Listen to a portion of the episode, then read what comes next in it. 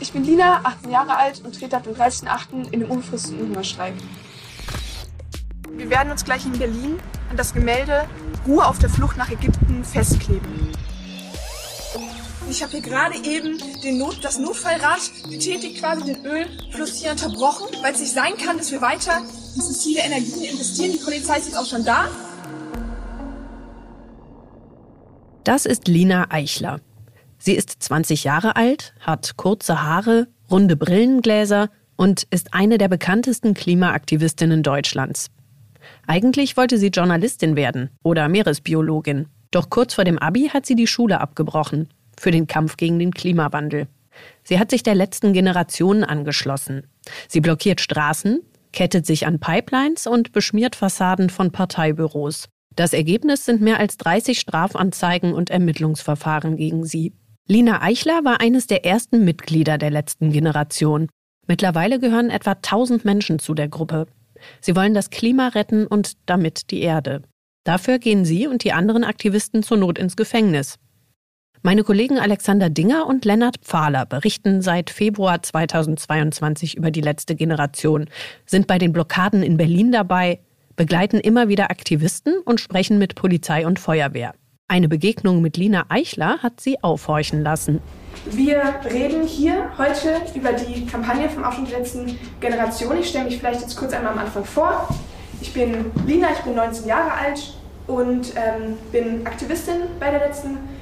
Generation. Ähm Wir haben bei YouTube ein Video gefunden von einem Vortrag, den Lina Eichler gehalten hat am 15. März 2022 in Münster. Insgesamt 40 Minuten spricht sie zu den Teilnehmern und beschreibt darin düstere Zukunftsszenarien. Wir werden quasi wie eine Herde Rinder auf dem, Weg zum Schla auf, dem, auf, dem, auf dem Weg zur Schlachtbank direkt in die Vernichtung geführt. Gerade eben, in diesem Moment. Und es wird schnell klar, für Eichler geht es um alles. Überleben oder nicht. Schwarz oder weiß. Das heißt quasi, diese nächsten, wie ähm, die Klimawissenschaft eben sagt, die nächsten drei bis vier Jahre werden über die Zukunft der Menschheit entscheiden. Ob wir weiter existieren können oder ob wir nicht weiter existieren können. Das war so ein Punkt, an dem bei uns die Alarmglocken angingen. Das klingt apokalyptisch. So wie ich es sonst von Sekten kenne, die ihren Mitgliedern versprechen, dass sie gerettet werden, wenn sie sich der Gemeinschaft ganz hingeben. Entweder, also es ist wirklich komplett schwarz-weiß, entweder du fängst den Ball oder du fängst den Ball nicht. Das heißt in diesem Zusammenhang aussterben oder nicht aussterben. Ich finde es krass, dass junge Menschen im Alter von 20 so denken und reden. Wir wollten wissen, ob da mehr hintersteckt als pure Überzeugung. Deswegen haben wir versucht zu verstehen, wie die letzte Generation tickt. Wie funktioniert die Organisation? Wer sind ihre Vordenker? Was sind die Rekrutierungsstrategien? Wie genau sieht eigentlich die Vision für die Zukunft aus? Das ist Teil 1 von Inside Letzte Generation. Dicht dran. Geschichten, die unter die Haut gehen. Ein Weltpodcast. Ich bin Lina, 18 Jahre alt und trete ab dem 30.08. in den unbefristeten Hungerstreik. Ich trete den unbefristeten Hungerstreik aus demselben Grund, warum ich Straßen blockiere und politische Gebäude besetze, eben weil ich die Politik direkt adressieren möchte und weil wir schon viel zu lange ignoriert wurden. Fangen wir von vorne an. Es ist Sommer in Berlin. Bundestagswahlkampf. Der 29. August 2021. Als Lina Eichler dieses Instagram-Video aufnimmt. Kurz darauf sitzt sie in der Nähe des Bundeskanzleramts mit einer Handvoll weiterer junger Aktivisten in einem Zelt. Auf ein weißes Laken haben sie Klimakrise tötet geschrieben, in blutroter Schrift. Ihr Ziel? Sie wollen mit dem Hungerstreik die Kanzlerkandidaten Olaf Scholz, Annalena Baerbock und Armin Laschet zu einem Gespräch zwingen. Dieser Streik war gewissermaßen die Geburt der letzten Generation und für Lina Eichler auch persönlich ein entscheidendes Ereignis. 20 Tage lang hat sie nichts gegessen, dann wurde sie in die Notaufnahme eingeliefert. Seitdem hat sie ihr Leben völlig dem Klimaprotest verschrieben. Seit vielen Jahren stehe ich mit meinem politischen Protest auf der Straße und es hat sich viel zu wenig verändert. Ich habe mich radikalisiert, weil dieses System schon jetzt unzählige Menschenleben kostet. Dieses Video von Lina Eichler auf dem Instagram-Kanal ist nur eines von unzähligen Videos, die wir von den Aktivisten gefunden haben. Hinzu kommen Vorträge, die sie halten. Alex und ich haben alles gehört und alles gelesen, was wir von der letzten Generation irgendwie gefunden haben. Es scheint keine Formulierung dem Zufall überlassen. Über eine Signal-Gruppe, in der sich die Unterstützer der letzten Generation austauschen, erfahren wir von immer neuen Vorträgen und Infokanälen. Und wir stoßen auf ein Video, das heraussticht. Es ist von Roger Harlem. Roger Harlem 56 Jahre alt ist einer der Mitbegründer von Extinction Rebellion und zugleich einer der spirituellen Anführer der internationalen Klimabewegung. In Deutschland erregte er Aufsehen, als er im November 2019 in einem Interview mit Der Zeit den Holocaust als Just another fuckery in human history bezeichnete. Einen weiteren Scheiß in der Geschichte der Menschheit. Der deutsche Ableger von Extinction Rebellion distanzierte sich daraufhin von ihm. In dem Video steht Harlem vor einer Wand in einem Raum der Uni Glasgow, das lange graue Haar zum Zopf gebunden. In the next three to four years, it's absolutely essential that you use your brains on this, right? This is not a fucking campaign. It's the end of the world. It means you have to like give up all your preconceptions of what doing a little trendy university campaign is about. That's not the deal, okay? There's millions of people dying as I speak. Right? It just hasn't got to this country yet. But it will. Die nächsten drei bis vier Jahre sind auch in Harlems Vortrag die letzte Chance, um die Erde zu retten. Und auch bei ihm geht es um den symbolischen Ball, der von einer Klippe stürzt und der aufgefangen werden muss. Wenn die Menschen das nicht schaffen, dann war es das laut Harlem mit dem Leben auf unserem Planeten. Das klingt alles verdammt ähnlich wie das, was die letzte Generation so in ihren Vorträgen verbreitet. So ganz überrascht hat uns das ehrlicherweise nicht. Schließlich besteht das Kernteam der letzten Generation fast ausschließlich aus ehemaligen Mitgliedern von Extinction Rebellion. Es drängt sich für uns die Frage auf, ob Harlem derjenige ist, der sich all die Sprachbilder und Grafiken tatsächlich ausgedacht hat, die auch Lina Eichler in ihrem Vortrag in Münster genutzt hat. Darunter zum Beispiel ein Schaubild mit einer Klippe. Die Weltkugel ist dabei ein Ball, der diese Klippe hinunterzustürzen droht. Wir wollen mehr über Harlem erfahren, also versuchen wir ihn zu erreichen und landen im Wandsworth-Gefängnis im Süden von London. Dort sitzt er wegen Verschwörung zur Erregung eines öffentlichen Ärgernisses ein. Er wollte mit einer Gruppe namens Just Stop Oil, das ist so etwas wie das britische Pendant zur letzten Generation, bis Weihnachten 2022 jeden Tag den Motorway 25 blockieren. Die Straße führt einmal ringförmig um London.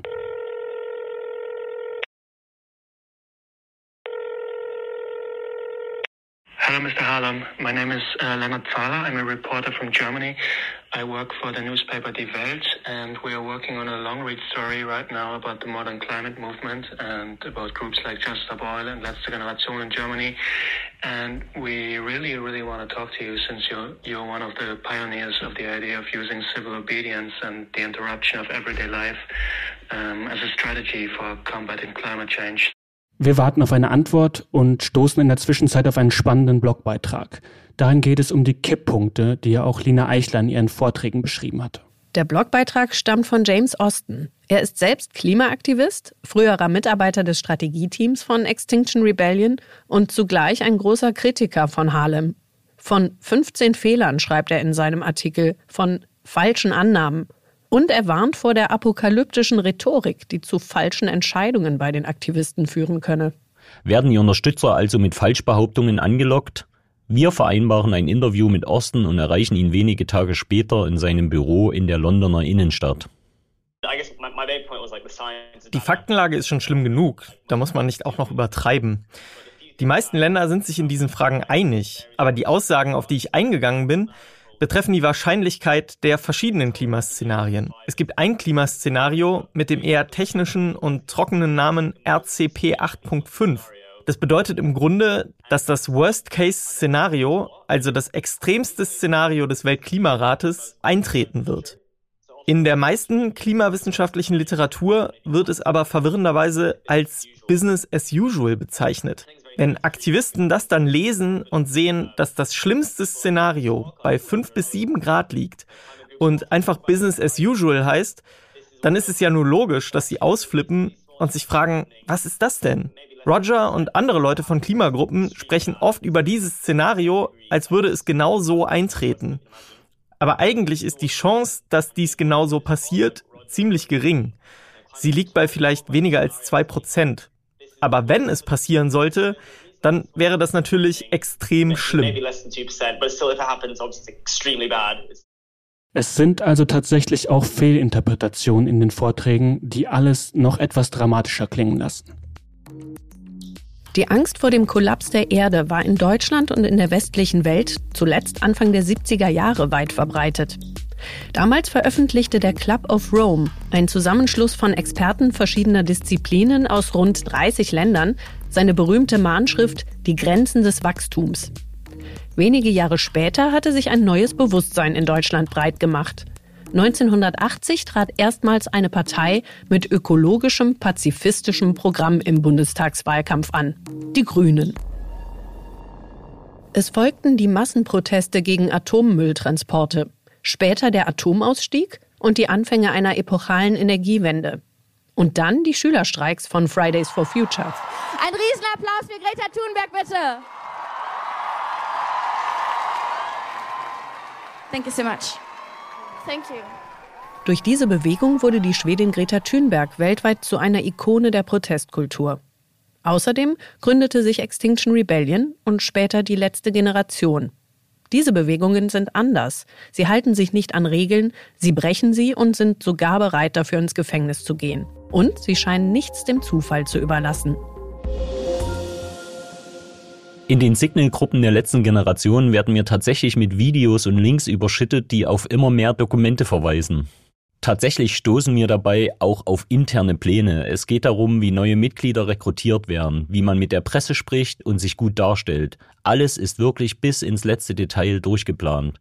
All diese Dokumente sammeln wir über Monate hinweg. Kleiner Spoiler, am Ende haben wir fast 6 Gigabyte Daten. Okay, aber jetzt einmal von der Theorie zur Praxis, zu den Aktivisten. Während also all die Daten bei uns landen, versuchen wir mehr über eine von ihnen zu erfahren, über Lina Eichler, die Aktivistin vom Anfang unserer Recherche.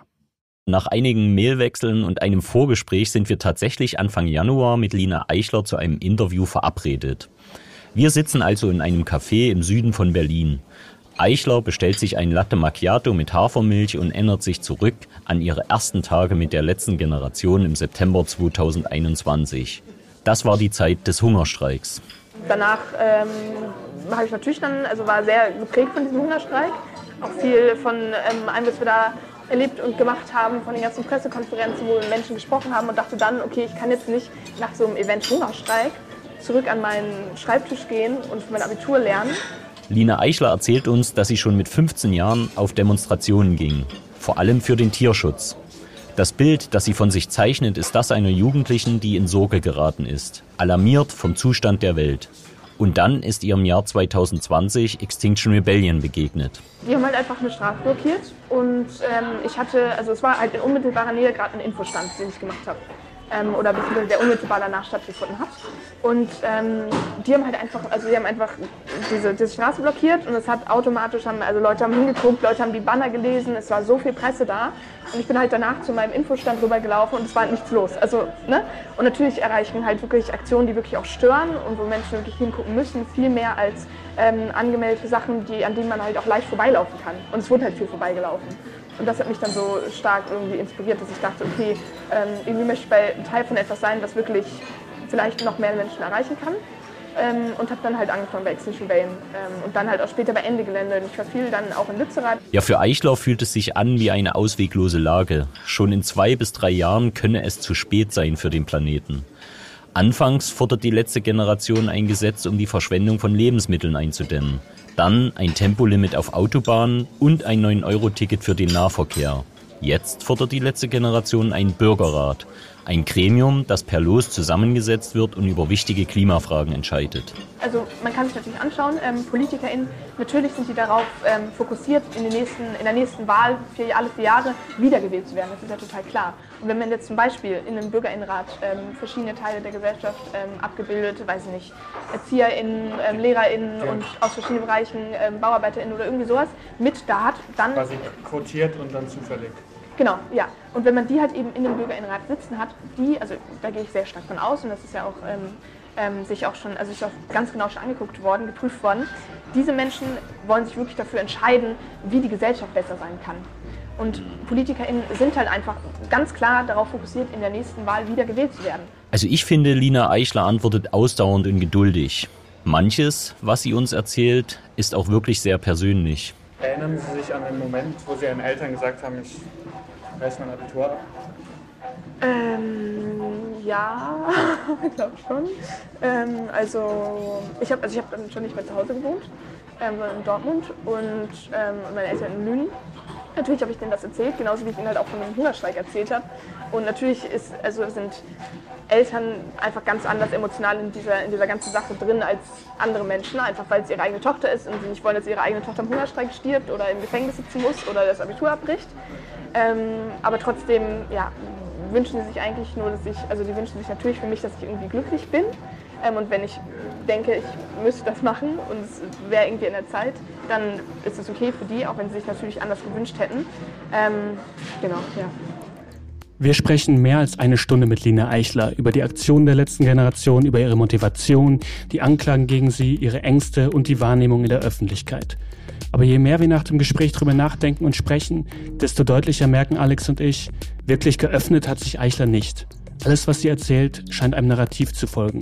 Alles wirkt irgendwie zurechtgelegt. Das passt zu dem, was wir in internen Trainingsvideos von der letzten Generation über den Umgang mit Presseleuten erfahren haben. Es stammt aus dem Juni 2022. So, wie gehen wir bei der letzten Generation vor mit Presse? Also wir wissen, Presse ist ähm, eine Chance, aber birgt einfach auch ein Risiko. Aber wir können in einem gewissen Format steuern, was wir der Presse geben und ähm, wie wir es der Presse geben. Eine Sprecherin der Bewegung in Deutschland ist Carla Hinrichs. Sie erklärt beispielsweise in einem halbstündigen Video, welche Fallen in Gesprächen mit Medienvertretern lauern können und wie man versuchen kann, sie zu umgehen. Also wir versuchen irgendwie ein bürgerliches äh, Mitte der Gesellschaft Framing rüberzubringen und dann steht die Bildzeitung vor uns und die hätten doch am allerliebsten hätten die da doch den Mitte 20-jährigen Typen mit langen Haaren, lodderigen Bart, äh, Löchern in der Hose und irgendwie am besten noch aggressiv wirkend oder so. Das wäre doch das beste Bild für die Bildzeitung so. Und wir können das steuern, indem wir denen das genau nicht geben. Indem wir denen dann einfach, ich weiß nicht, die total lieb aussehende 20-jährige Lina hinsetzen in einem Kleid und dann muss die Presse halt damit, damit klarkommen so. Deswegen gibt es ganz klare Vorgaben. Das heißt, es gibt eine ganz klare Struktur. Niemand spricht mit Presse, der nicht darauf vorbereitet ist, sondern es gibt in jeder Gruppe halt eine Pressebiene. Manchmal gibt es auch zwei, die sprechen sich untereinander ab. Aber ähm, die sind, wie gesagt, ausgewählt, die wissen, dass sie das sind. Es geht um ein freundliches Image. Und die Mitglieder sollen sich nicht von Gefühlen leiten lassen. Auch in einem anderen Schulungsvideo wird das ganz deutlich. Es geht darum, wie man sich verhalten soll, wenn Autofahrer bei einer Straßenblockade wütend werden. Eichler hat das selbst erlebt. Bei einer Blockade an der Ausfahrt der Autobahn A111 schlug er einen Autofahrer mit voller Wucht ins Gesicht. Sie zeigte keine Reaktion. Prinzip der Gewaltlosigkeit heißt das im Schulungsvideo. Diese Videos sind nur ein Bruchteil des Materials aus dem inneren Zirkel der letzten Generation, das Alex und Lennart vorliegt. Über Signal bekommen Sie immer mehr Links und Dokumente mit Rekrutierungsstrategien, Excel-Listen, Trainingsfilmen und Vortragsmanuskripten. Was sich daraus für ein Bild der Organisation zusammensetzt, wo es plötzlich sehr wohl um Emotionen geht und was Sie in London auf der Suche nach Ursprüngen und Zukunftsplänen der letzten Generation erfahren, das hört ihr im zweiten Teil des Podcasts.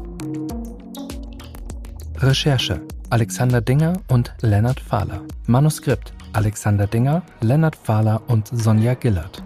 Redaktion Marc Neller, Sonja Gillert und Jakob Giert. Sprecherin Annette Dovideit. Produktion Serda Dennis. Mitarbeit Jan-Alexander Kaspar. Dicht dran ist ein Podcast von Welt.